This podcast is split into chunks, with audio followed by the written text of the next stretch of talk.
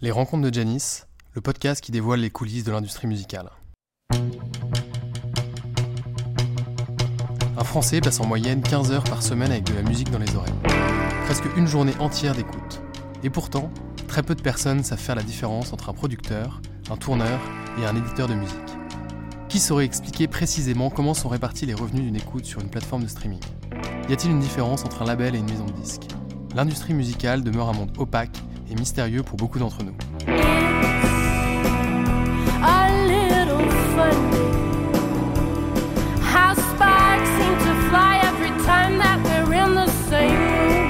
C'est pour ça que j'ai décidé de partir à la rencontre de ceux qui font vivre la musique, pour faire découvrir cet univers et comprendre les rouages de l'économie de l'industrie musicale. Je suis Antoine de Crème et depuis tout petit je suis passionné de musique, de spectacle et de live. J'ai monté plusieurs projets autour de la musique. Je travaille donc au quotidien avec des artistes. Dans ce podcast, on va rencontrer des créateurs qui produisent la musique, des professionnels qui la font vivre et des entrepreneurs qui participent à sa transformation.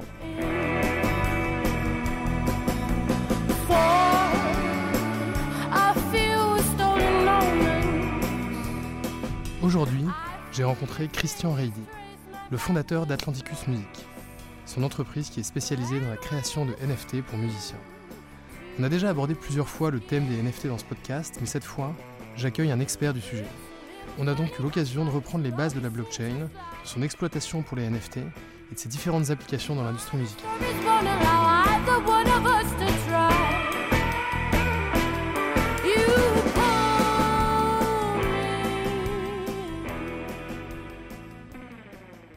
Bonjour Christian. Salut Antoine. Merci d'être euh, d'être venu ici jusqu'à nos bureaux au 104. Merci beaucoup. Merci de m'accueillir. Euh, est-ce que tu peux me parler de, toi, te présenter s'il te plaît? Très bien. Eh bien, en, quelques mots, je m'appelle Christian Riedi, j'ai 43 ans. Je suis euh, le père de deux enfants de 12 et, 8 ans. Et professionnellement, j'ai plutôt suivi un, parcours classique d'école de commerce, euh, mais avec toujours une attirance pour le monde des médias et de l'entertainment. Et c'est ce qui m'a assez tôt fait bifurquer par rapport au parcours assez classique d'école de commerce, de d'audit, de conseiller en stratégie, vers le secteur des médias, sans savoir exactement euh, où euh, où ratterrir sur mes pattes. Et euh, j'ai eu différentes expériences journalistiques dans les médias, des stages aussi. Et finalement, j'ai jeté mon dévolu sur un groupe média qui était en pleine ascension au début des années 2000, qui était le groupe M6. et on sentait déjà confusément qu'il se passait plein de choses sur le front de l'innovation du digital et que c'est un secteur qui allait euh, qui allait bouger. Et du coup moi j'ai été assez tenté par cette euh, cette aventure là en tout cas de m'engouffrer dans cette brèche en disant tiens il va se passer des choses. Je sais pas exactement euh, ce que je vais y faire mais je trouverai bien au fil de l'eau à à naviguer. Et assez vite en fait j'ai commencé par des fonctions finance parce que c'était assez naturel quand tu venais d'une école de commerce. Et j'ai essayé je n'ai cessé d'essayer de, de, de, bifurquer vers ce qui s'appelait à l'époque du new business, business développement, euh, innovation, parce que ce qui me passionnait et ce qui continue de me passionner, c'est euh, ce qu'il y a de nouveau, ce qu'il y a de neuf, ce qui fait changer l'écosystème et l'écosystème des médias en particulier. Et donc j'ai fait ça euh, trois ans chez M6, puis j'ai eu une opportunité chez TF1 euh, puisque je commençais un peu à m'ennuyer à faire du, du, quelque chose qui commençait à ressembler à du contrôle de gestion chez, chez M6 et puis euh, je me suis dit non mais en fait c'est pas du tout ça ce que je voulais faire. Et j'avais l'impression que j'allais m'encalminer si je continuais à faire ça. Et donc je suis arrivé chez TF1 à la direction du, du développement et qui faisait euh, qui faisait ça, qui regardait les nouveaux business à monter qui était un peu la porte d'entrée pour les banques d'affaires qui avaient des trucs à vendre euh, sur le marché et qui venaient taper à la porte. Et toi, tu les recevais, tu essayais de te faire une opinion un peu sur ce business. Est-ce que ça collait avec ce que le groupe avait envie de développer comme nouvelles activités? Et ben voilà, souvent tu te poses la question de est-ce que je l'achète ou est-ce que je le construis moi-même? Très souvent, les groupes ont un peu tendance à se dire non, non, mais surtout quand il y a un petit peu d'orgueil en jeu, euh, on va le faire nous-mêmes. On est capable de le faire. Ouais, c'est ça. C'est pas très sorcier ce qu'ils font. Et, et voilà, et ça c'est tout l'apprentissage de ma carrière professionnelle où il y a toujours ce tropisme de se dire non non mais on peut très bien le faire nous-mêmes ce qu'ils font c'est pas sorcier. Sauf que bah et tu le sais euh, peut-être à travers Live Tonight bah l'innovation l'énergie euh, et la débrouille que tu peux avoir dans une startup c'est quelque chose que tu retrouves absolument pas dans les grands groupes.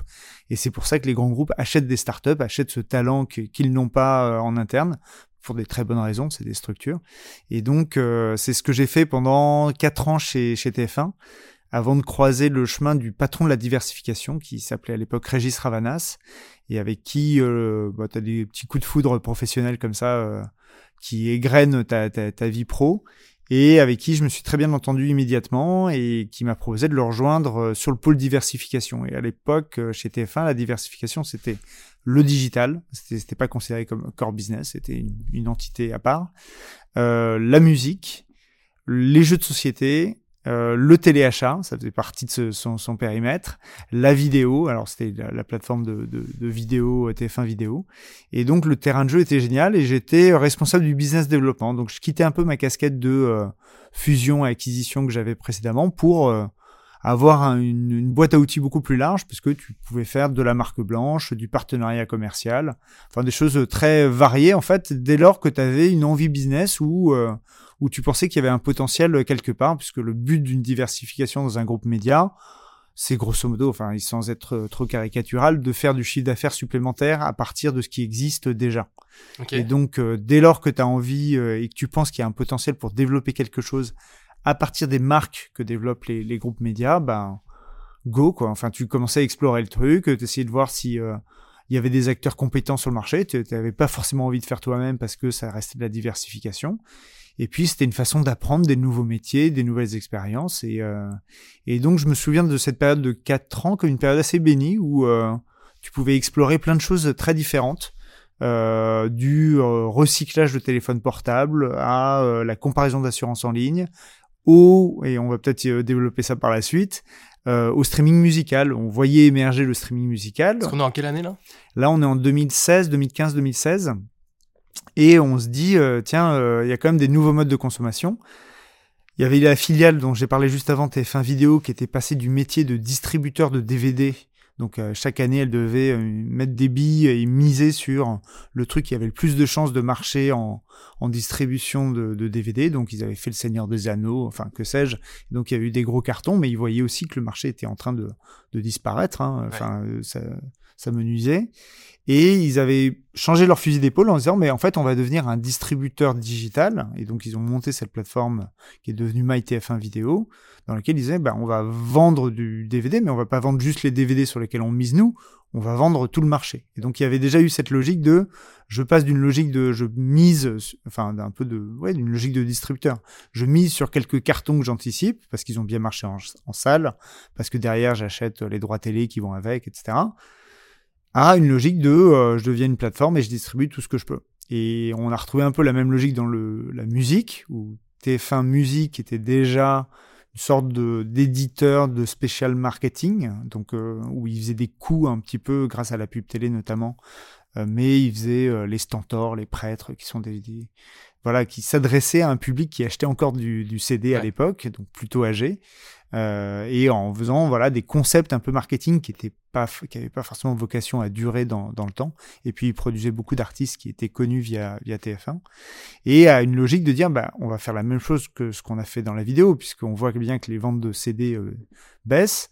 Et il y a ce marché qui est en train d'exploser du, euh, du streaming musical dont on parlait beaucoup qui était en termes de pénétration pas encore très élevé mais mmh c'était un peu mon job de d'essayer de détecter ce qui était en train de naître et qui avait un potentiel euh, mainstream parce que c'était à chaque fois quand même l'axe sur lequel se positionnait TF1, c'était de faire des trucs très grand public. Et donc j'en ai peut-être gardé aussi un, biais moi dans mes dans, dans dans ce que je regarde et ce que je recherche, c'est qu'est-ce qui peut à terme impacter euh, le grand public et euh, et être utilisé par tous. Donc long story short, je me suis un peu étendu, mais je pense que ça éclaire un peu le l'approche. Euh, par la suite, j'ai repris la casquette par laquelle j'étais rentré dans le, groupe TF1 qui était euh, directeur du développement. Donc je faisais à la fois des fusions-acquisitions, je continuais à développer la diversification, et on a monté un truc assez rigolo qui s'appelait du Media for Equity. On se disait, ben, en fait, on a des espaces pubs on les vend pas tous. les taux de remplissage sont entre 90 95% de parce que peut-être que tes auditeurs ne le savent pas, mais la pub télé est assez régulée et en fait il y a qu'un quota de pub que tu peux faire par heure. C'est 12 minutes de pub de mémoire. Et donc, tu vends pas toujours ces 12 minutes. Il reste toujours des petits bouts un peu à droite et gauche, même quand tu essaies d'optimiser. Euh, l'optimisation digitale fait qu'il y a de moins en moins d'espace euh, libre, mais tu avais quand même ce petit volant de, de pub non vendu. Et tu dis, tiens, comment est-ce que je peux valoriser ça? Ça a de la valeur parce que le, le coût de la pub télé est très fort. Et on s'était dit, bah, tiens, il y a des startups qui ont, alors pareil, en 2016-2017, qui... Euh, c'est pas c'était pas encore l'explosion de, de, de, des investissements dans ce secteur-là et qui avaient de temps en temps du mal à boucler leur euh, levée de fonds et qui se disaient, euh, surtout quand elles avaient une vocation B2C, donc grand public, de dire, ça serait génial si on pouvait avoir de la pub sur TF1, mais on va, ça coûte hyper cher, et on va avoir du mal à lever auprès de fonds d'investissement en leur disant, avec votre argent, on va se payer des campagnes de pub télé les fonds étaient beaucoup plus euh, rationnels en disant non, non, mais d'abord, vous allez recruter des ingés, vous allez développer votre produit, vous allez faire du marketing digital. Sauf que pour un certain nombre de startups, c'était la thèse du Media for Equity, ça, a du, ça a du sens de, euh, bah, de, passer du jour au lendemain, dès lors que ton as un, product market fit, comme on dit dans les startups, dès lors qu'on voit que ton truc répond à, à l'appel du plus grand nombre, de bah, sauter à un palier, d'aller directement faire de la pub télé. Et nous, on arrivait un petit peu pour dérisquer ça, enfin de leur permettre d'accéder à des espaces pubs en croyant en ces boîtes. Et puis, euh, c'était un magnifique modèle pour TF1 qui, qui n'a jamais vraiment tout à fait euh, assimilé ou, endossé, qui était de dire, je prends des participations dans des startups contre de l'espace pub. Donc j'investis dans des boîtes euh, sans y mettre du cash, alors même si ça a une valeur marchande, hein, c'est ça qu'on valorisait, mais en disant, et en même temps, je vais apprendre vachement de trucs en investissant dans des startups. Donc on a fait 6-7 investissements euh, sur une période de 2-3 ans, ce qui en fait est pas assez, donc euh, on n'a pas prouvé la rentabilité de ce truc-là, même si moi, j'en reste, j'en démords pas. je reste persuadé que d'investir sans cash dans des boîtes euh, qui ont une chance de marcher, bon, bref, on va pas, va pas refaire l'histoire. Oui, que, de toute façon, tu es obligé de dépenser.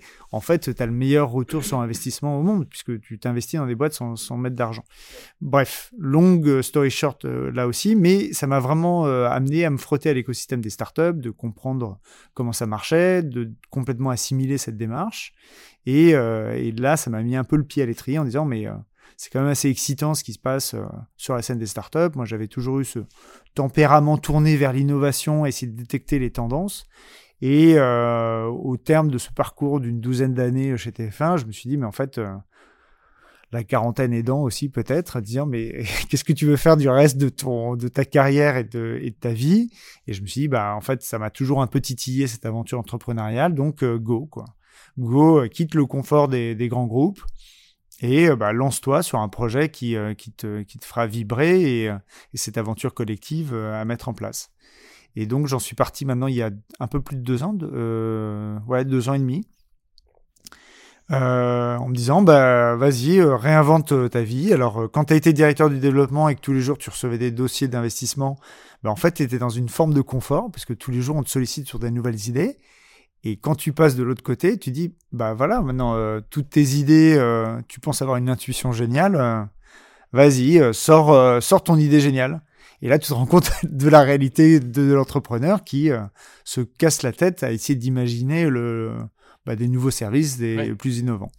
Et donc, moi, j'en suis parti. Alors, le Covid, évidemment, n'a pas aidé dans cette recherche et cette itération. Euh, même si c'était une période extrêmement riche, fastueuse, de, recherche, de réflexion.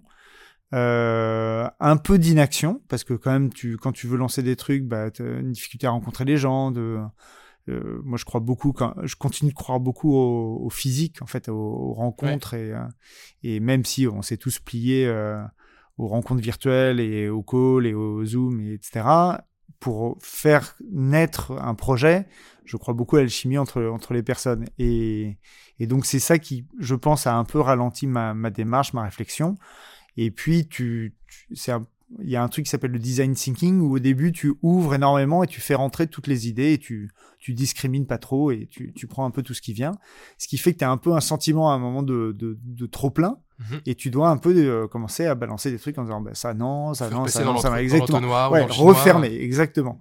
Et euh, et donc moi j'ai eu cette phase d'ouverture très large avec vraiment des trucs complètement barrés à droite à gauche euh, aider des scientifiques à monter euh, une piscine de surf euh, en milieu naturel, euh, un LBO sur une société qui faisait des jeux de société en disant bah, il y a un énorme potentiel. Moi, j'avais pas mal vu ce business côté côté TF1, euh, mais les LBO c'est des montages financiers un peu complexes. Il y avait beaucoup d'argent sur le marché à ce moment-là et on l'a pas emporté, même en ayant travaillé quelques mois là-dessus.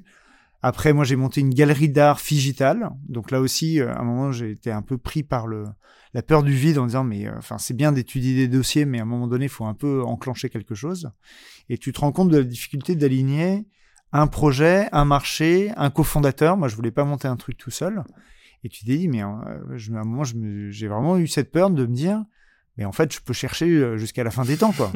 Donc, c'est un peu comme quand tu fais une recherche d'appart, tu as ta liste de critères, et puis, bah, tu fais des compromis sur cette liste de critères.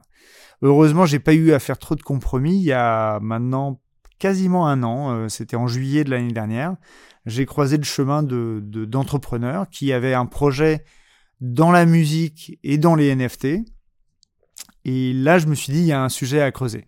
D'une part, euh, moi j'avais déjà eu cette, on avait monté quand même pendant six mois, on avait travaillé sur ce projet de streaming musical dont je te parlais euh, juste avant, qui s'est pas fait pour tout un tas de raisons. Euh, plutôt bonne d'ailleurs. Je pense qu'on on aurait mangé le bouillon et, et TF1 au bout de, un an nous aurait dit non mais arrêtez de bricoler votre truc là, euh, laissez tomber.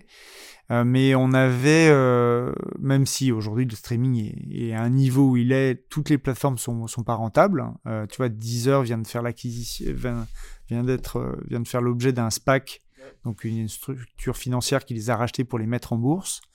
Je sais plus exactement sur quel valo, mais il me semble que c'était la même valo qui recherchait il y a cinq ans. Donc, euh, malgré je suis pas sûr que ça soit une très bonne nouvelle ou une très bonne. Je euh, sais pas exactement effectivement de quel côté ça, ça, ça, tombe, mais ça montre que ça bouge quand même un petit peu autour du streaming. Et je suis même pas sûr que Spotify euh, soit rentable non plus d'ailleurs. Et alors ouais, alors t'as toujours un peu ce débat de dire ouais, mais en fait on pourrait être rentable euh, demain si on arrêtait, si on arrêtait nos développements. Ouais, mais bon, en même temps, ça veut dire que t'as pas tout à fait encore trouvé ton ton marché ou en tout cas ce qui va te faire vivre. On a vu qu'ils se sont beaucoup développés justement dans les dans les podcasts pour essayer de bah, tirer leur épingle du jeu et se distinguer euh, des autres. Après, je crois qu'ils ont un peu passé un cap euh, où ils sont quand même loin devant les autres. Et c'est déjà ce qui à l'époque nous faisait peur. On se disait, mais nous, on va prendre une solution sur l'étagère pour faire du streaming. Là où euh, Spotify, il y a 1000 développeurs. Et donc, chaque jour fait un produit un peu meilleur que la veille et aura un truc qui répondra beaucoup plus au goût des consommateurs que nous, notre truc, un peu, on avait sourcé une solution allemande qui était un peu, enfin, quand tu fais de la marque blanche, en fait, tu peux pas dévier, quoi. Donc, tu prends le truc tel qu'il est. Et quand tu veux changer, tu peux changer la couleur d'un bouton, mais tu peux pas mettre le bouton à droite ou à gauche. Et donc, on avait un produit un peu, un peu lourd, mais fonctionnel. Et, euh, et, on avait tout un tas de partenariats mis, euh, mis en place. On a travaillé quand même une petite équipe d'une dizaine de personnes pendant six mois. Donc moi, je me suis bien immergé dans la musique euh, à ce moment-là. J'avais trouvé d'ailleurs le, le contact, l'atmosphère euh, assez différente du, du, reste. Et ça m'a mis un peu la puce à l'oreille en disant, tiens, euh, bon, le projet, comme, comme je l'ai dit, a pas, pas vu le jour, ce qui est aussi intéressant en termes de management parce que tu dois déconstruire le projet. Tu dois dire aux gens, ben, on s'arrête. Donc, euh, ça te fait un peu grandir aussi en termes de, de, management, de, de, relations avec les, avec les gens. Mais j'étais quand même resté avec une affection particulière pour la musique en disant, mais c'est quand même un truc qui est assez différent du reste de l'entertainment, du divertissement, qui est un peu un truc un peu fourre-tout. Parce que la, télé, pour le coup, je connais bien les, les mécanismes. La musique, en fait, m'a toujours semblé un truc un peu à part, et je le revérifie aujourd'hui que je suis euh, beaucoup plus immergé dedans, en disant, en fait, c'est un truc... Euh... Alors, je veux pas utiliser des grands mots philosophiques, etc., mais qui est un peu un art total, en fait. Les gens qui sont dans la musique, Déjà, tu as des ultra passionnés comme tu en as assez peu dans d'autres domaines. Alors peut-être dans l'art visuel, encore que euh, je pense que ça touche moins de monde. Mais surtout, tu as, un art majeur. Enfin, tout le monde écoute de la musique. Enfin, ceux qui n'écoutent pas du tout de musique, euh, enfin, ça n'existe pas. Après, tu as des degrés d'implication euh, divers. Et puis, tu as des gens qui sont complètement mordus de ça.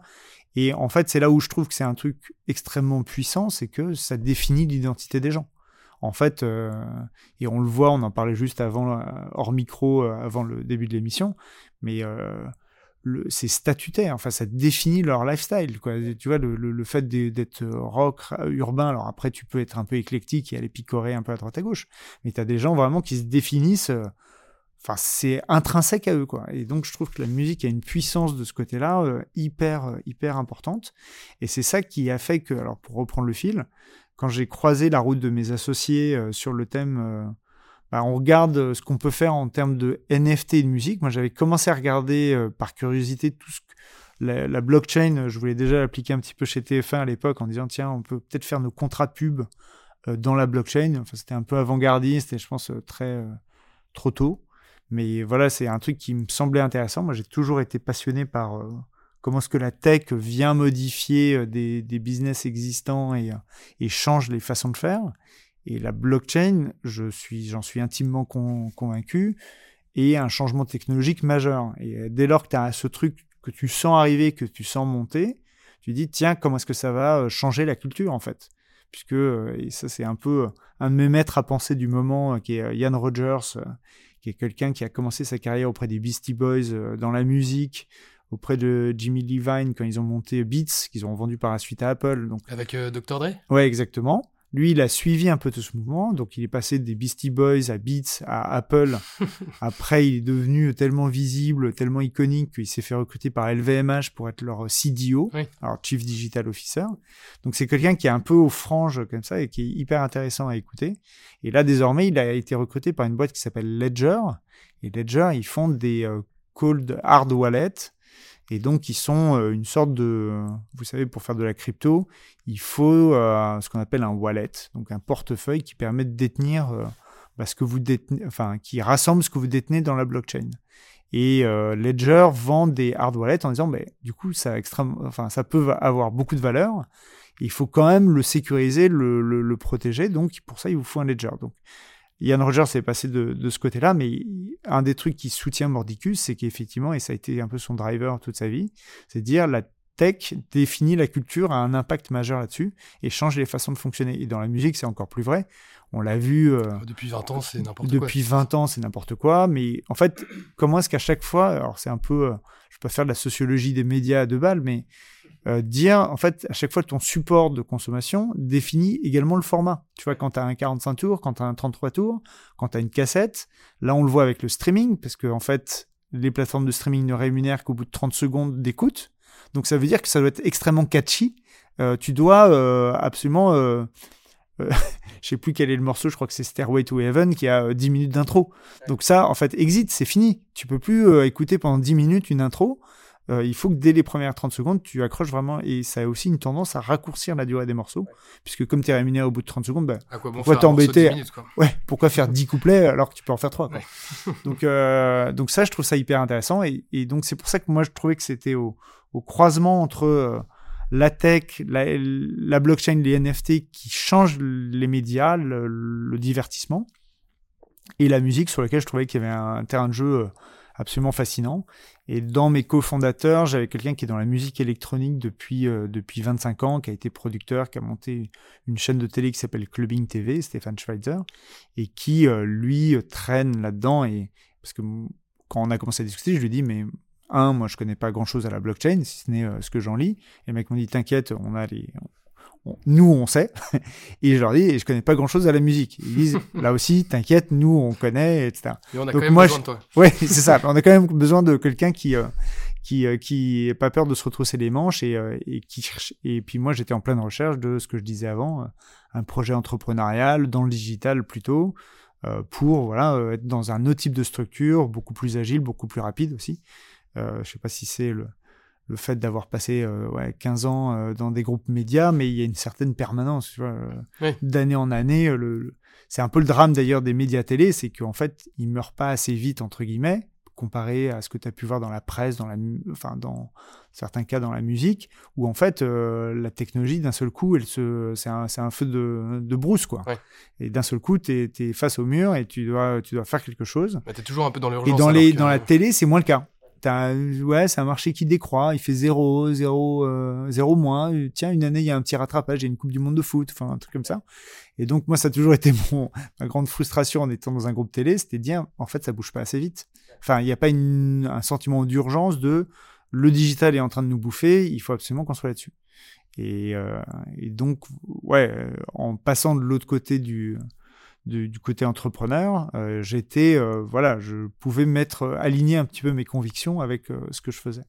Donc ça, c'est et donc voilà ce qui a fait que j'ai rejoint cette aventure Atlanticus en train de se constituer, Atlanticus Music, et que j'en ai pris la tête en septembre dernier, avec, bah, on peut peut-être en parler un petit peu, ce projet de bah, faire quelque chose dans les NFT et la musique. Donc on a pas mal itéré, regardé, mais il y avait une idée très claire, c'était d'avoir une approche assez grand public. Alors c'est peut-être aussi pour ça que il y a eu euh, ce, ce, ce que, que, la, mayonnaise, a pris euh, entre les, cofondateurs et, moi euh, sur l'idée de dire euh, tiens, tu as un passé euh, grand public, mass média.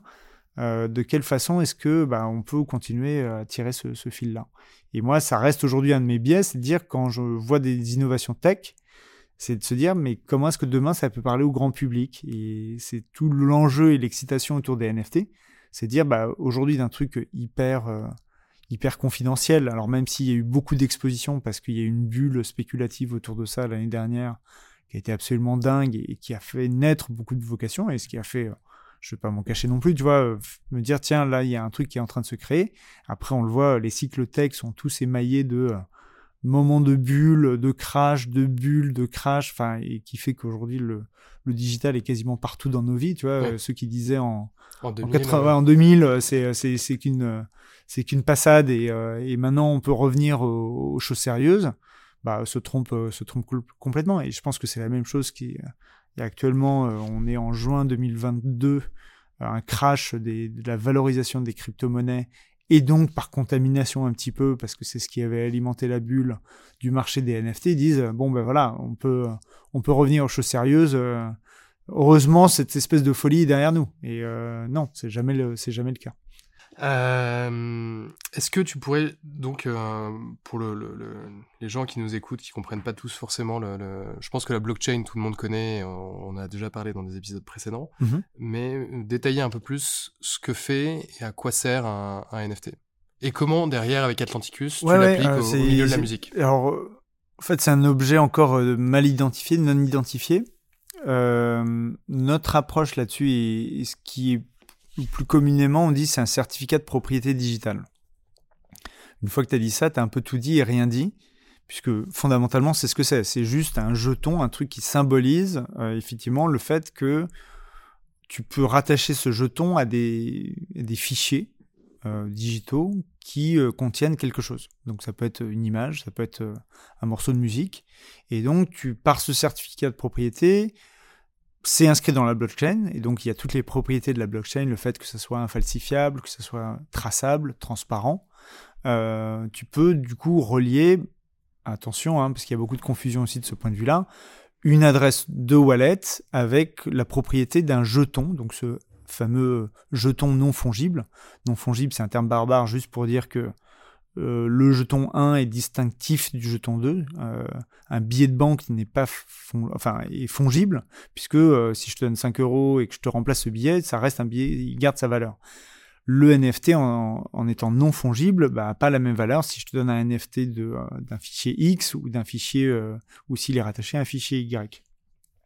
Donc on a ce on a cette idée qui commence à être intéressante. En fait, généralement, ça naît d'une d'une innovation tech et on se dit bon ben maintenant quels sont les usages qu'on peut qu'on peut y créer? Nous il y a deux choses qui nous intéressent sur le NFT à vocation musicale, c'est dire ben en fait je peux remettre de la rareté sur des biens digitaux et donc ça tu vois dans la musique c'est un truc qui est hyper intéressant puisque on a beaucoup glosé sur euh, on est passé de l'âge de la propriété où tu achetais ton truc chez un disquaire euh, ou dans un réseau où même tu téléchargeais un fichier, il t'appartenait, etc., à euh, l'âge de l'accès où finalement tu loues, et c'est ce qui se passe aujourd'hui avec le mode de consommation dominant du streaming, l'accès à toute la musique pour 10 balles par mois. Avec pas mal de producteurs qui disent mais en fait ça revient à dire que la musique est gratuite. Si j'ai accès pour 10 balles par mois à toute la musique, bah, en fait, la valeur marginale ou enfin la valeur d'un morceau, bah, ça n'a pas de valeur. et, et, en fait, c'est curieux parce que Enfin, moi, je pense beaucoup que les couches de texte s'additionnent plus que ne se remplacent. Mais avant, il y avait tout un usage autour de la musique. Les gens se faisaient découvrir de la musique en. Alors, euh, pas que j'ai peu connu, mais quand même un peu connu, euh, ce qui, ce qui tu trahit, mon âge. Hein. Mais tu vois, avant, les gens se faisaient des compiles ils faisaient des compiles de cassettes. C'est vrai. Euh, donc ils se faisaient découvrir eux-mêmes. Il y avait des dénicheurs de, de, musique, il y avait des collectionneurs de musique. On le voit aujourd'hui, ça revient beaucoup avec le vinyle. Donc en fait, cette espèce d'instinct de propriété, alors peut-être qu'il y a là aussi sans faire d'anthropologie euh, euh poussée, euh, est quand même assez inhérent à l'homme, l'envie de détenir quelque chose. De, enfin, j'avais rencontré quelqu'un qui était assez assez poussé sur ces questions-là et qui m'avait dit, mais en fait la propriété, en fait, c'est une façon, c'est une projection de soi, quoi. Et donc, en fait, ça définit aussi ton identité, tes objets que tu t'entoures. Euh, aujourd'hui, on est dans une ère de surconsommation, donc on est un peu euh, peut-être étouffé par, par ça. il y a pas mal de gens qui prônent le minimalisme. Mais même les 100 objets qu'ils détiennent à la fin restent justement intrinsèquement euh, leur, leur identité, en fait, la façon dont ils se, se représentent, veulent se projeter aussi. Et la musique, on est un peu dans, dans cet espace-là aussi. Donc, quand, quand tu mets chez toi, tu affiches chez toi des pochettes de disques, ça dit aussi ton goût, ça dit, on en parlait un peu avant, euh, qui tu es, la façon dont tu vis, quels sont tes codes. Et voilà, on est un animal social. Euh, on aime se représenter et, appartenir à des groupes. Et la musique permet, euh, permet ça. Et donc, on est en train un peu de d'explorer ce que veut dire d'avoir, de détenir des fichiers numériques qui t'appartiennent en fait. Et c'est ça qui est assez, moi je trouve hyper excitant et à la fois un peu qui donne un peu le vertige parce que tu es en train de te dire Ok, mais demain, je pourrais détenir. Enfin, mon identité sera une, identité virtuelle. Et c'est l'autre aspect que je trouve hyper fascinant avec ce, projet c'est de dire, mais en fait, on est en train d'y aller déjà. Moi, j'ai comme. Je pense que j'ai pas mal incité déjà là-dessus, mais le fait que l'innovation, c'est un truc qui me, qui me parle. Et donc, je regarde quels sont les nouveaux usages. Et on va pas se mentir, c'est vrai que les nouveaux usages, bah, suivent aussi un peu la courbe des âges. Donc euh, plus tu es jeune et plus tu es susceptible de choper des nouvelles façons de faire que non pas déjà euh, les vieux fossilisés. Euh, donc, même si il y a des vieux fossilisés qui restent à la page et qui essaient de se tenir au courant, mais voilà, tu as aussi des habitudes qui s'installent. Et ce qui est fascinant de voir aujourd'hui, c'est à quel point moi je viens d'un monde qui était analogique. J'ai suivi surfer sur la digitalisation et on a un truc qui est qui est passionnant, c'est de voir à quel point euh, ce vieux distinguo euh, offline-online, pour des jeunes générations, n'a plus lieu d'être. En fait, c'est, tout ça est en train de, fusionner et, euh, et, cette distinction s'efface de plus en plus. Et donc, on le voit aujourd'hui quand tu regardes, moi je suis pas très gamer, mais quand tu regardes dans comment font les, les jeunes dans, dans Fortnite, ils s'achètent des skins mm. Qui n'apportent absolument rien au jeu, mais qui sont de l'apparat en fait. Et donc tu as quand même cette envie de représentation, de distinction, de aussi d'appartenance. De singularisation. Ouais, exactement. Et donc ils vont, tu vas commencer à acheter euh, pour parer ton avatar dans un dans un jeu comme Fortnite ou ou Roblox ou d'autres. Euh, on y viendra peut-être après de métaverse. Mais donc tu as quand même toujours ce besoin de euh, d'avoir des trucs qui sont à toi, qui sont distinctifs, etc. Et le NFT on l'espère. En tout cas, c'est une façon euh, de, regrouper un peu tout ça. Le fait de remettre de la rareté sur du bien digital, donc il y a de la valeur et donc il pourra aussi ramener de l'argent à l'artiste, parce que c'est l'autre aspect du projet Atlanticus, c'est de constater que le streaming rémunère très mal les artistes. Par rapport au disque, c'est euh, ridicule. Je sais pas, j'ai pas l'exégèse totale de comment ça s'est passé, mais à un moment donné, les artistes se sont fait avoir. Euh, peut-être que déjà ils gagnaient pas assez d'argent par rapport à leur contribution et le fait que ce soit les interprètes. Après, moi, je suis pas du tout de l'école qui consiste à dire euh, les maisons de disques sont inutiles, remplaçons-les, désintermédions-les, parce que je pense qu'elles apportent aussi beaucoup dans la construction des artistes. mais il résulte que quand même, il faut faire des dizaines de millions de streams tous les mois pour commencer à gagner ta vie en tant qu'artiste. Il y a pas mal de stades qui circulent sur le, sur le sujet. Euh, tu vois, je crois que c'est 95% des artistes de Spotify qui gagnent moins de 1000 dollars par an. Donc après, il y a un truc qu'on oublie un peu de préciser de temps en temps, donc c'est juste une petite nuance, mais c'est que le digital a permis aussi à beaucoup de gens de faire sortir leur musique, de, publier leur musique. Qui ne serait jamais sorti dans les années 90. Quoi. Exactement. Tu avais une sorte de tri par euh, l'argent, donc tu avais des amateurs, hein, tu continues à avoir des amateurs, mais aujourd'hui tu as une sorte de, de ventre mou de pro-amateurs. Euh, de, qui, qui voudraient bien vivre de leur musique. Les barrières d'accès sont quand même beaucoup plus faibles. Tu peux louer une heure de, de studio aujourd'hui, tu peux faire un studio chez toi. Faire un studio chez toi. Euh, L'endroit où on se trouve on est, on est bien la preuve. Euh, donc en fait, les barrières d'accès sont beaucoup plus faibles. Donc tu as beaucoup plus de monde aussi qui est euh, qui, qui veut être euh, qui veut en être quoi. Donc euh, donc faire des stats sur le nombre de musiciens ou le nombre de gens qui publient sur euh, euh, sur Spotify, c'est peut-être ou sur YouTube, c'est peut-être pas très pertinent. Il n'en demeure pas moins que pour euh, les moyens à gros artistes aujourd'hui ne gagnent pas leur vie à travers le streaming. Et donc, c'est aussi pour ça que le live a complètement explosé. C'est un que, peu notre constat aussi avec Live Tonight. bah, on, est, on est à bonne école exactement ici. Et de se dire, euh, voilà, les, les DJ, notamment de l'électro, parce que désormais c'est un secteur que je, je, maîtrise un peu mieux, qui passent leur vie dans les avions parce qu'ils mixent dans des clubs différents, euh, ils courent le cachet. Euh, euh, en permanence. C'est des vies assez épuisantes de ce côté-là, mais parce qu'ils n'ont pas de revenus autres que, que cela. Donc il y a un peu de nécessité fait loi à un moment donné. Après, est-ce que le NFT sera de, va remplacer les autres? Je ne le crois pas du tout. Non, mais en revanche, je pense qu'il ouvre un nouveau front, et c'est un peu comme ça qu'on positionne aussi euh, Atlanticus Music, essayer d'en faire un outil en disant, alors moi c'est un peu des, des, des, mots un peu sales euh, qui viennent du marketing, mais de segmenter un peu l'audience d'un artiste. Et euh, aujourd'hui, c'est assez indiscriminé sur euh, les plateformes de streaming. Alors, tu as des gens qui t'écoutent en permanence et d'autres qui t'écoutent une fois de temps en temps. Mais in fine, dans ce que tu vas toucher des plateformes de streaming, ça va pas représenter grand-chose. Et de se dire, mais c'est un peu bête parce que il existe quand même des gens qui sont hyper engagés auprès d'un artiste, qui sont, enfin voilà, qui s'identifient à lui, qui euh, qui collectionnent ce qu'il ce qu'il fait. Alors ça, ça, passe par du merchandising qu'on voit dans, dans les dans les concerts ou qui euh, n'hésitent pas à, à craquer euh, craquer leur bourse et, acheter des places en carré or ou aller faire des centaines de milliers de, des centaines de kilomètres pour pour aller euh, assister à un concert unique, euh, unplug, euh, je, je, ne sais où.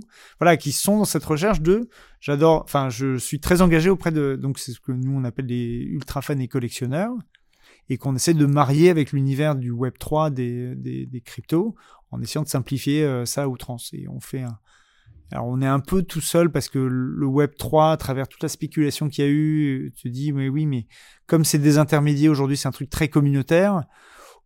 Oui, ok, c'est un truc très communautaire, mais beaucoup nourri de spéculateurs. Donc ça ne veut pas dire qu'à un moment donné ils adhèrent pas aux projets qui leur sont présentés et aux promesses futures, mais c'est très nourri par le fait de dire, et puis euh, si je peux faire x10 sur mon investissement mmh. initial, je, je, suis plutôt partant. Donc, comme Internet il y a 20 ans, comme tu le disais. Euh, comme il y a Internet il y a 20 ans, enfin, euh, il y a des, on garde en mémoire des trucs absolument aberrants. Un mec qui avait vendu de la pub sur une page pour un million de dollars parce que tu pouvais acheter un pixel sur cette page et la somme de ces pixels faisait un million de dollars.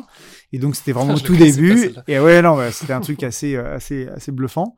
Et effectivement, euh, tu as des emballements là-dessus. Il y a eu des emballements aussi au début de, des NFT.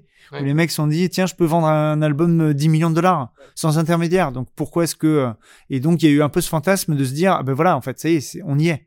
Les artistes vont pouvoir entièrement vivre de leur art. Moi, je pense que le chemin est beaucoup plus ardu que ça. Euh, une fois que tu rationalises, enfin, passer l'effet de hype un peu autour de ça, euh, tu essaies de construire un truc qui a, qui a vocation à être pérenne. Et voilà, c'est ce qu'on essaie de faire avec Atlanticus. Après, en vivant aussi euh, bah, une aventure entrepreneuriale, donc euh, une start-up, donc euh, qui consomme du cash et qui n'a pas forcément les revenus et qui n'est pas forcément à l'équilibre. Donc en se disant, bah ok, je crois beaucoup à notre projet, mais est-ce qu'on aura les ressources pour tenir jusqu'à ce que notre prophétie, notre vision se, se réalise? Parce que du coup, là aujourd'hui, la, la, la, vision d'Atlanticus, c'est de permettre à des artistes de euh, distribuer des NFT Alors, notre, notre approche, c'est de dire qu'est-ce qu'on qu'est-ce qui peut être intéressant pour des fans euh, de posséder en digital par rapport, euh, enfin, vis-à-vis d'un artiste? Donc pas forcément des sons, ça peut être Alors, des visuels. Ça nous semble être, le, le, comment on dit en les Anglais disent le low hanging fruit, c'est-à-dire le, fruit le plus atteignable rapidement, dans une version assez imagée. Et quand tu dis mais si je veux vendre quelque chose à des fans provenant d'artistes de la musique, qu'est-ce que qu'est-ce qui est le plus qu'est-ce qui a le plus de valeur? Et naïvement, on se dit bah ce qui a le plus de valeur, c'est la musique. Il y a des artistes qui ont commencé à surfer sur la vague des NFT, des artistes musicaux, j'entends, qui ont commencé à vendre du, de l'art visuel, des vidéos un peu animées, un peu planantes, et qui, ont, qui les ont vendues euh, très cher. Euh, je pense notamment à Grimes, euh, qui est la, qui a été ou qui est la compagne d'Elon Musk, et qui a vendu, c'est, non c'est moi, et qui a vendu son, ses NFT des centaines de milliers de dollars au moment où ça a commencé à prendre la hype et on s'est dit mais je sais pas si ces trucs ont vraiment de la valeur si si je reconnais tout à fait aux artistes musicaux le droit d'être des artistes euh, polyvalents et de pouvoir être aussi bons graphiquement ou euh, ou, euh, ou, à la photo et on, on a des exemples comme ça. Mais fondamentalement un artiste qui qui, qui s'est fait connaître par sa musique qui a cette sensibilité là c'est quand même plus simple Enfin, c'est quand même plus évident de vendre à ses fans de la musique, puisque c'est ce qu'ils connaissent. Et c'est ce que permet justement le NFT. Alors pour ça, et c'est un peu notre biais à Atlanticus Music, c'est qu'on on, est très exposé sur le secteur de l'électro. Ça tombe bien, c'est le genre musical qui a explosé euh, en termes de vente de NFT euh, en 2021. Je crois que les deux tiers des ventes euh, ont été, ont été réalisées dans ce, dans ce domaine-là. Et, et de se dire, bah, c'est intéressant parce que les artistes électro, c'est déjà un genre qui est marginal en fait euh, dans les ventes de musique je crois que c'est 4% euh, euh, un peu moins de, de, ça mais qui est très technophile qui regarde par construction par nature peut-être tout ce qui se fait en termes d'innovation tech qui regarde beaucoup ce qui se passe à l'étranger. C'est voilà il y a peu d'artistes électro qui ont une vocation uniquement nationale par rapport à des chanteurs de variétés, j'entends, mais et qui donc regarde ce qui se passe aux États-Unis, qui regarde et, et c'est aussi des artistes qui depuis longtemps sont autoproduits peut-être parce qu'ils représentent que 4% du marché, donc ils ont fallu, il a fallu qu'ils s'organisent ouais, que dans l'urbain et l'électro, c'est très, euh, c'est très tendance de faire de l'autoproduction, de l'auto-édition. Et euh. puis euh, il y a peut-être, alors je, ça j'ai pas tout à fait les raisons, mais un tempérament un peu plus entrepreneurial de dire tiens je vais essayer des trucs nouveaux. Et donc c'est là où on a un terreau plutôt fertile. D'une part, on a, c'est moins complexe d'un point de vue chaîne de droit, puisque comme ils sont autoproduits, bah, finalement ils disposent comme ils l'entendent de, leur musique, mhm. ce qui est peut-être moins le cas d'artistes plus grand, enfin, parce que nous, on vise plutôt des artistes qui ont déjà une fanbase. Ça, c'est une grosse différence aussi avec pas mal de projets qui sont en train de se monter dans les NFT musicaux, qui reprennent, j'ai vu que tu as reçu il y a quelques semaines euh, Goldman, euh, on reprend la Story My Major Company. Le côté, euh, la longue traîne, on va détecter une personne qui émerge, c'est un projet hyper louable et on a plein d'exemples de gens qui ont émergé grâce à Internet sans être connus auparavant. Ça reste aujourd'hui, il se compte aujourd'hui encore sur les, les doigts de, les de deux mains. Si, le modèle n'a pas été prouvé. Hein. Ouais, je pense qu'il est, il est compliqué, mais ça veut pas dire qu'il est impossible. Ça veut pas dire, euh, mais on pense que donc nous c'est un peu notre constat, c'est de se dire il y a quand même avant de, de détecter le le, le, le futur Eminem de, de demain, euh, bah, tous les artistes qui ont déjà une, une audience confirmée qui ont déjà une discographie, qui ont déjà fait leurs preuves, entre guillemets, mais qui aujourd'hui n'arrivent pas à vivre de leur musique. C'est là où je reboucle ce que je disais un peu plus tôt.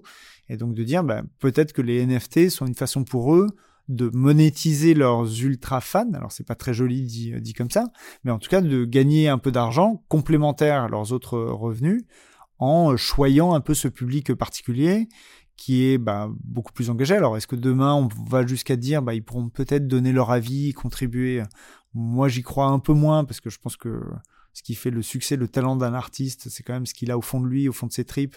Et donc, le projet un peu collectiviste de on va faire de la musique ensemble, j'y crois un peu moins, mais il y a des artistes qui sont très attentionnés sur les feedbacks qu'ils ont de leur, leur audience, euh, qui quand ils testent une voix un peu de travers, un truc un peu nouveau, bah, veulent bien, euh, tu vois, sont pas très assurés dans leur démarche et peuvent vouloir solliciter bah, leurs euh, super fans euh, qui sont, qui les suivent partout où ils iront et, et, qui justement sont à la recherche de cette exclusivité dans, dans la relation. Et on se dit voilà, il y a un truc qui peut être fait autour des artistes du milieu, je sais pas comment mieux les qualifier que ça, mais euh, qui, euh, qui ont un talent avéré et qui aujourd'hui ont du mal à joindre les deux bouts, et en se disant euh, ils peuvent monétiser à travers des NFT. Enfin, le NFT est un véhicule finalement pour se rapprocher de ceux 1 à 5% de leur auditoire de leur audience qui, qui est super, qui a, qui, a, une connexion émotionnelle avec eux hyper forte. Et, qui sont prêts du coup à dépenser un peu plus d'argent avec cette finalité de d'aider à l'artiste de, de s'en sortir un peu mieux quoi. Euh, là, tu as des exemples de, Parce que j'ai reçu euh, Jacques, qui, était, euh, qui avait justement financé un titre qui s'appelait Vous mmh. via les NFT.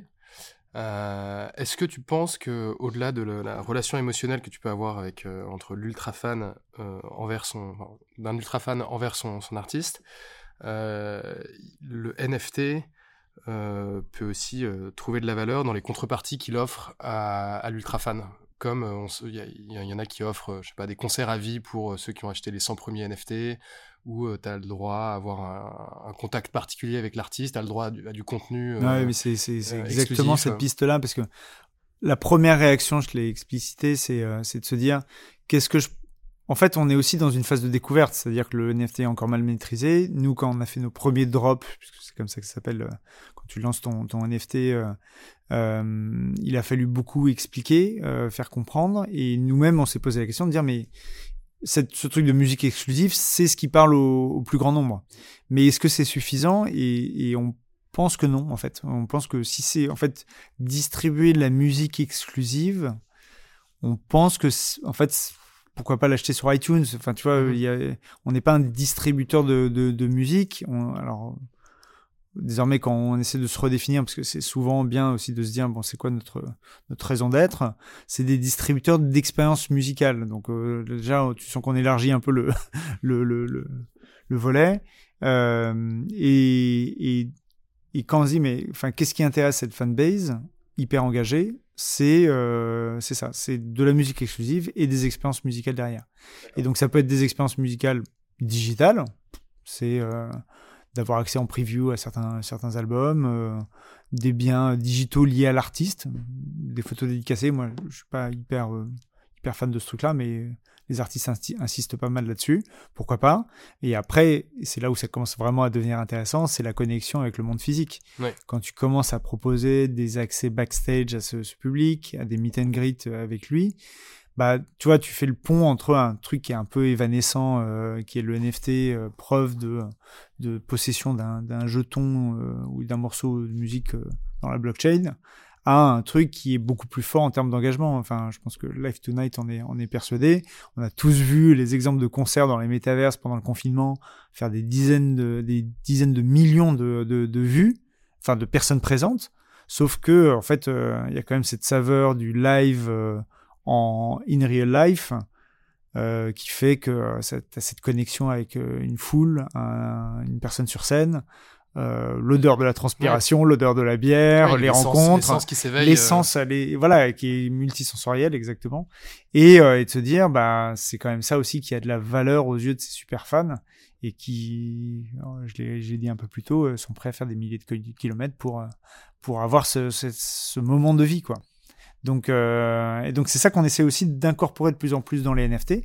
C'est pas évident parce que le, pont entre le physique et le digital, bah, c'est encore un peu, un peu euh, malaisé. Euh, pas, pas évident. nous, on travaille techniquement sur le fait de mettre en place ces briques-là qui rendent les choses un peu plus, un peu plus euh, fluides. Mais euh, clairement, c'est, euh, je pense que c'est là-dessus, et c'est pour ça qu'on est assez cohérent finalement avec cette approche de dire on vend aux ultra fans ce, du coup sous phénomène de rareté, parce que si tu fais un concert qu'avec des gens en backstage, en fait, tu, perds un peu le côté exclusif, mais de dire je vends un truc qui est euh, par nature extrêmement limité, parce que le physique est extrêmement limité aussi, et ce qui permet de donner de la valeur.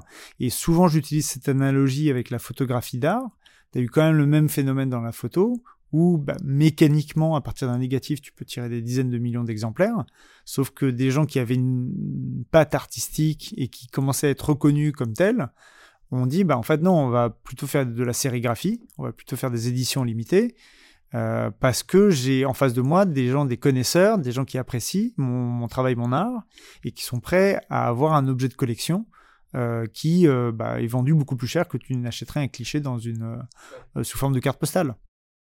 Toi, tu quand même un, es attiré par le côté digital, mais qui peut aussi revenir au physique. Tu parlais de Ledger tout à l'heure, c'est pas exactement ça, parce que eux, ils ont juste créé des portefeuilles sur des, pour des, pour des crypto-monnaies que tu peux posséder, mais y a, on sent quand même qu'il y a, pour tous les gens qui sont intéressés par les cryptos, qu'il y a toujours un moment où on va revenir à quelque chose de physique, mais en étant adossé à toutes les propriétés de la blockchain. Qu'est-ce que tu vois comme application des NFT sur des choses qu'on pourrait. On parlait tout à l'heure d'objets que tu pourrais avoir, le retour au vinyle, des, je sais pas, ça pourrait être des affiches, ça peut être des. des, CD, Le, mon fil conducteur, c'est de dire euh, l'INO, c'est génial, la, tech, euh, c'est passionnant. Mais euh, ne négligeons pas le, le fait que bah, cette techno, pour qu'elle se diffuse, il faut qu'elle soit accessible. Alors, tu as un peu l'effet des ans qui fait que petit à petit, les gens bah, eux-mêmes montent en compétences, et, ça, mais surtout, la techno doit se simplifier. Et, en fait, c'est là où tu en reviens euh, fondamentalement à dire euh, que veut le, public et il veut des choses relativement simples. Et, nous, on a beaucoup travaillé là-dessus sur Atlanticus Music en disant, mais on n'y arrive pas en fait. Les gens n'ont pas de wallet, les gens n'ont pas de crypto. Donc en fait, si tu leur vends un NFT, enfin, tu vois, tu vends fondamentalement un truc à des fans. Et les fans, il y a 1%, 8% disent certaines statistiques, qui ont un wallet. Mais donc, je me coupe complètement de mon marché.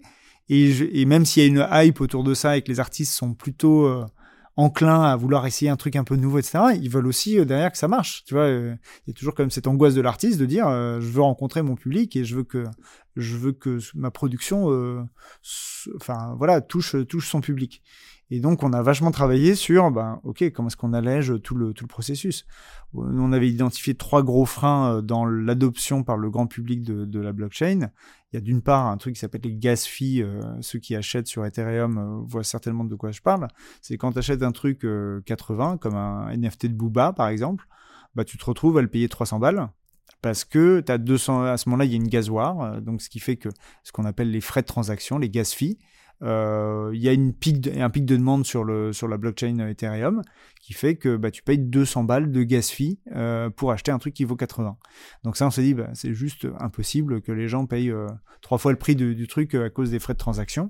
Donc on a choisi une autre blockchain. Accessoirement, c'est aussi une blockchain qui est plus écologique, parce que c'est aussi un truc qui a été très décrié, c'était de dire euh, ouais, vous êtes sympa avec vos cryptos, mais euh, enfin la, consommation d'un bitcoin pour miner un bitcoin, c'est 9 euh, ans de consommation d'un foyer américain. ok, donc en fait, il y a un problème. Ça va pas pouvoir être un truc qui va être adopté par le par le plus grand nombre. Il y a d'autres technologies qui perdent un tout petit peu en sécurité, mais enfin jusqu'à preuve du contraire, elles n'ont pas été craquées, donc donc j'ai plutôt tendance à leur faire confiance parce que vu les enjeux aujourd'hui financiers, si ça avait dû être craqué, ça, ça l'aurait déjà été. Et qui consomment nettement moins. Donc nous, on a fait le choix d'une blockchain qui s'appelle Binance euh, Smart Chain, BSC, et qui fait que tu as des frais de transaction à 20 centimes. Donc en fait, hop, exit le, sujet des gas fees. Tu as un deuxième frein qui était le fait d'avoir des cryptos. Pour acheter sur une blockchain, il faut avoir des cryptos. Donc ça veut dire qu'il faut que tu convertis déjà tes euros, tes dollars en crypto. Euh, ouais, bon, bah voilà, du, typiquement, tu te coupes de 99% euh, du, du, marché, ou, enfin, ou de 94%. Ouais, c'est ça. Et donc, on s'est dit, bon, bah, c'est pas possible. Il y a des systèmes assez astucieux et pas très compliqués, en fait, pour, que tu puisses payer en carte de crédit. Euh, donc voilà, déjà, tu as un truc qui est nettement plus, plus accessible.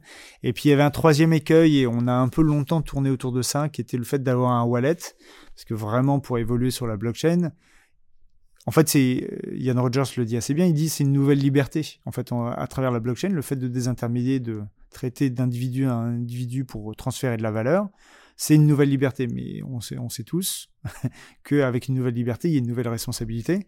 Et donc, ton enjeu à toi, c'est de, bah, de sécuriser, détenir euh, des trucs qui potentiellement ont de la valeur euh, dans un endroit qui n'est pas accessible à, à tous. Et donc, pour ça, le wallet, c'est aujourd'hui le bon véhicule pour, pour faire ça. Sauf qu'on en, il y a des trucs qui défraient la chronique tous les jours de wallets qui se sont fait pirater euh, et des gens qui ont tout perdu alors qu'ils avaient amassé une petite fortune dessus. Et, euh, et donc, ça, c'est un vrai enjeu. Donc, on s'est dit, oui, mais comment faire en sorte que les fans euh, bah, installent un wallet? Et nous, on a refait les parcours d'installation. Le plus connu d'entre eux, c'est MetaMask. Il y a 25 étapes pour installer un MetaMask quand t'en as pas et que t'as jamais euh, ouvert le truc sur euh, ton PC mobile, parce que euh, ton PC desktop, parce que le PC, l'application mobile, je te raconte même pas. Donc on s'est dit, ben en fait, on va ouvrir nous, parce qu'il y a un truc qui s'appelle la custody wallet, le fait de que le service détienne lui-même le wallet de l'utilisateur. Donc les gens typiquement viennent sur Atlanticus Music, s'inscrivent et on leur ouvre en sous-main un wallet pour en tout cas qu'ils fassent leur premier pas dans la crypto. Donc, afin de faciliter là encore euh, l'adoption par le plus grand nombre. Donc, euh, tu as un artiste, tu as euh, Carl Cox qui émet un titre pour euh, ses 1000 premiers fans de, de, de, musique inédit. tu veux que ces 1000 personnes puissent acheter facilement. Et donc, sur Atlanticus, c'est un truc qui sera désormais possible, enfin qui est déjà à l'œuvre aujourd'hui. Donc, on t'ouvre un wallet custodial euh, ce qui n'empêche pas que euh, dès lors que tu sais euh, faire tes premiers pas, toi-même acheter de la crypto, ou que tu veux détenir toi-même ton wallet, parce que le risque, bah, c'est que Atlanticus Music ait les clés de ton wallet, ce qui est un peu un problème pour la pérennité du truc en fait. Mhm. Toi tu veux juste faciliter les choses en fait. ouais, moi je veux juste faciliter les choses. ouais, je veux ça m'intéresse pas du tout, ça m'intéresse pas du tout de détenir le wallet d'un mhm. utilisateur. Mais tu le fais pour les. Euh, et je le fais pour ses premiers pas. Et dès lors qu'il peut voler de ses propres ailes, je lui dis c'est génial, maintenant vas-y, tu peux plugger ton, ton MetaMask sur euh, Atlanticus et je te transfère les NFT que tu as acheté chez moi. Et, et en plus, d'un point de vue réglementaire, parce que là on parle de la blockchain, c'est comme si c'était dans un monde imaginaire, mais en fait il se trouve qu'il y a des réalités euh, fiscales et juridiques qui font que quand tu gères le wallet de quelqu'un d'autre, en fait, c'est un terme un peu bavard, barbare, pardon, et bavard, euh, qui est tes gestionnaire pour compte de tiers. Donc, et, à ce moment-là, tu dois être immatriculé à l'AMF. Enfin, voilà, il y a un certain nombre de réglementations qui protègent le consommateur en vrai, mais qui sont aussi extrêmement lourdes pour une petite start-up comme nous. Et donc, moi, je veux pas du tout être gestionnaire pour compte de tiers. Mais si, en fait, pour que les gens achètent sur ma plateforme, il faut que j'en passe par là, bah ouais, je suis prêt à, être dans cette zone un peu grise aujourd'hui euh, de ouvrir un wallet. Alors on pense qu'on est dans les clous. On a demandé l'avis de plusieurs avocats sur le sujet. Donc so far so good, mais euh, il n'est pas exclu que demain la réglementation se renforce, euh, se précise et qu'on dise ah non non mais quand vous détenez les NFT de tiers, en fait c'est comme si vous déteniez des actifs financiers de leur appartenant et donc vous êtes gestionnaire de compte. Et donc nous, euh, ça, non, voilà, j'ai pas, j'ai pas monté ça pour être. Euh, c'est comme MangoPay qui, est, MangoPay qui est une banque. Euh, c'est exactement la même chose. C'était la même chose avec les cagnottes en ligne. Quand tu, dès lors que tu avais de l'argent de détenant, enfin appartenant à d'autres, bah, il faut bien de que fait, soit détenu par quelqu'un. Et cette personne qui détient des milliers et des milliers de cagnottes, potentiellement peut détient énormément d'argent. Quoi. Euh, là aujourd'hui, euh, Atlanticus Music euh, permet tout ce qu'on vient de tout ce qu'on vient de décrire. Euh, aujourd'hui, c'est quoi les les, les les, les, enjeux pour vous? C'est de convaincre des artistes, c'est de finaliser le produit, c'est de convaincre d'approcher les ultra fans parce que finalement vous avez deux audiences. Il y a à la fois les, les, les je sais pas qui sont vos clients dans l'affaire, c'est plus les fans ou les artistes. Euh, qu'est-ce que vous recherchez aujourd'hui euh, Nous, en euh, alors on est on est live depuis depuis février. Depuis février, on a fait quelques gros drops avec des artistes qui ont pas été aussi fluides qu'on l'aurait souhaité. c'est un euphémisme, mais c'est dire en fait un des trucs assez clés pour pour créer ce sentiment de rareté, c'est le fait de tout vendre. C'est-à-dire tout ce que tu as mis en vente, euh, pour que les gens aient l'impression de détenir un truc exclusif, faut pas que tu puisses encore en trouver en vente euh, trois semaines plus tard. Et, et c'est tout l'enjeu pour nous aujourd'hui, c'est de faire connaître les NFT, faire connaître bah, finalement ce produit mal identifié qui est un musique NFT, j'utilise euh, l'anglicisme, mais euh, c'est de dire, euh, bah ouais, alors c'est compliqué, du coup c'est un NFT dans lequel tu as un morceau de musique exclusif qui sera pas demain sur Deezer et Spotify, et en plus tu auras des expériences avec l'artiste, et à chaque fois on fait un peu du sur-mesure en fonction de ce que l'artiste veut faire. Et en fait on passe autant de temps à convaincre les artistes de dire, alors il faut que tu mettes des trucs qui ont de la pérennité, qui ont de la valeur dans le temps, ce que en termes un peu barbares on appelle de l'utility sur un NFT, le fait que bah, ton NFC garde de la valeur parce que chaque année tu peux aller à un concert de l'artiste. Si en fait c'est juste un one shot, bah ça n'aura que la valeur équivalente d'un billet de concert de, de l'artiste. Mais on essaie de convaincre les gens qu'ils achètent un objet de collection qui va prendre de la valeur dans le temps. Et c'est vraiment le distinguo que je faisais initialement entre le fan, bon, qui écoute et qui va au concert, etc., mais qui n'a pas forcément besoin d'aller plus loin, l'ultra fan que je confonds un peu avec le collectionneur. Le collectionneur étant cet individu un peu bizarre qui a une connexion émotionnelle avec l'artiste et qui, dans un coin de sa tête, se dit tiens, ce truc, peut-être qu'un jour ça prendra de la valeur. Du coup, je le garde et, euh, et je suis pas contre le un peu le payer un peu plus cher que sa valeur faciale, disons, euh, parce que je pense que euh, cet artiste va être connu plus loin. Moi, je l'aime. Je pense que d'autres gens vont l'aimer et, et donc il y a un peu une valeur autoréalisatrice de dire mais ce truc prendra de la valeur dans le temps, mais qui n'est pas pour autant un investisseur. Et c'est vrai qu'aujourd'hui, beaucoup de projets NFT euh, dans le ce qui est convenu d'appeler le Web 3 sont dans une logique d'investisseurs, de ROI, de plus-value et donc ils sont euh, ils sont tous des diggers euh, donc ils sont toujours à la recherche du projet qui demain va exploser. Alors ça veut pas dire qu'ils aiment pas le projet intrinsèquement, mais ça veut dire qu'une de leurs très fortes motivations c'est de ce qu'on appelle flipper. Donc, quand ils, ils, voient une collection qui leur plaît, ils achètent trois NFT un pour le flipper du jour au lendemain en disant bah déjà j'ai accès à la whitelist donc je vais faire un x2 ou x3 juste sur la vente initiale du truc. Je pense que dans trois mois, je vais revendre le deuxième, et puis le troisième, je vais le conserver parce que je pense que ça va prendre de la valeur dans le temps. Mais qui est d'une logique finalement très euh, financière, qui moi m'intéresse moins. Alors elle est pas, elle est pas absente, hein, mais euh... toi, ce que tu cherches, c'est les collectionneurs bah, je, je cherche le cas d'usage du NFT et je trouve que le cas d'usage du NFT le plus flagrant et le plus évident, c'est de dire je fais un produit qui a une valeur émotionnelle pour la personne. Donc c'est là où je mets de la rareté. Pourquoi est-ce que ça, a de la valeur? Et qui quelque part pourra prendre de la valeur dans le temps. Donc j'essaye aussi de construire un produit qui pour euh, l'artiste comme pour le fan aura un côté euh, pas éternel mais qui euh, perdure. Et tu vois, on a fait une petite opération avec Fun Radio qui était venu nous trouver euh, avec une approche. Euh, c'est normal, hein, c'est une entreprise donc euh, qui est pas forcément experte là-dessus et qui s'est dit tiens, on a des logos animés de Fun Radio Ibiza Experience, qui est un de leurs gros concerts annuels. on aimerait vendre ces logos en NFT. On a dit ouais, c'est bien, mais en fait, vous avez beaucoup mieux à proposer. Et, ils ont, ils ont, c'est là l'agilité d'M6 euh, dit euh, tiens bah ouais euh, allez-y faites-nous des propositions. M6 c'est Fun Radio? Ouais, Fun RTL Group qui est le, la partie radio a fusionné avec M6 il y a quelques années. D'accord. Donc c'est le groupe M6, M6 RTL, je sais pas exactement l'appellation, mais et a dit ouais ouais bah, du coup allez-y proposez-nous quelque chose et on leur dit bah un truc qui aurait de la valeur aux yeux de gens qui vont déjà à Fun Radio Experience, qui sont attachés à la radio, qui vont c'est la sixième ou septième édition qui sont déjà allés deux trois fois, c'est de dire euh, bah, je vends un pass lifetime pour Fun Radio Ibiza Experience. Et donc ça, ils ont joué le jeu et nous, pour le coup, là, on avait une vraie valeur d'utilité du NFT. Acheté un truc, alors après on a on a mis d'autres choses dans la corbeille, euh, un peu du, du ce qu'on appelle dans la musique du money can't buy, donc le fait d'avoir d'être invité à certaines émissions, d'avoir son nom générique de la diffusion sur W9. Enfin voilà, un, certain nombre de trucs qui viennent agrémenter un peu euh, l'expérience, qui quand t'es à fond là-dedans euh, bah, te dire ah ouais c'est enfin c'est top quoi. C'est un, un pass. Chaque année je serai invité à cet événement. Chaque année j'aurai un accueil VIP euh, qui me mettra un peu à part parce que je vis plus intensément cet événement là donc voilà on est un peu dans cette démarche là euh, pardon je, là encore je suis un peu long. Mais de dire qu'est-ce comment je peux rendre le NFT euh, unique euh, et lui donner une véritable valeur dans le temps pour les fans. Et je pense que c'est le meilleur cas d'usage.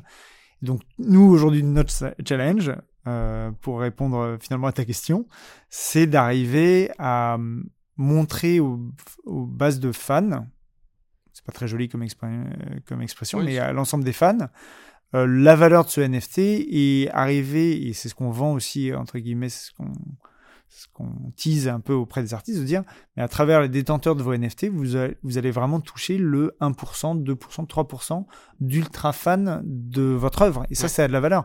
Aujourd'hui, vous n'êtes pas du tout dans une démarche de segmentation, de marketing, de CRM, que sais-je. Sauf que, en fait, tous vos fans n'ont pas la même valeur, euh, déjà pour vous dans la relation avec eux, et deuxièmement aussi en termes de, monétisation et de, de revenus additionnels. Qui est essentiel pour énormément d'artistes. Ouais, exactement, qui, qui fait partie de euh, une des sources de revenus qui demain leur permettra de mieux vivre de leur art et puis euh, d'avoir plus de tranquillité d'esprit pour se consacrer à ce qu'ils savent le mieux faire, euh, faire de la musique, exactement. Magnifique. Bah écoute, merci beaucoup Christian pour, pour ce temps. Bah, je t'en prie, merci beaucoup de cette bah, discussion très agréable. C'est très très sympa. Ça marche. À bientôt.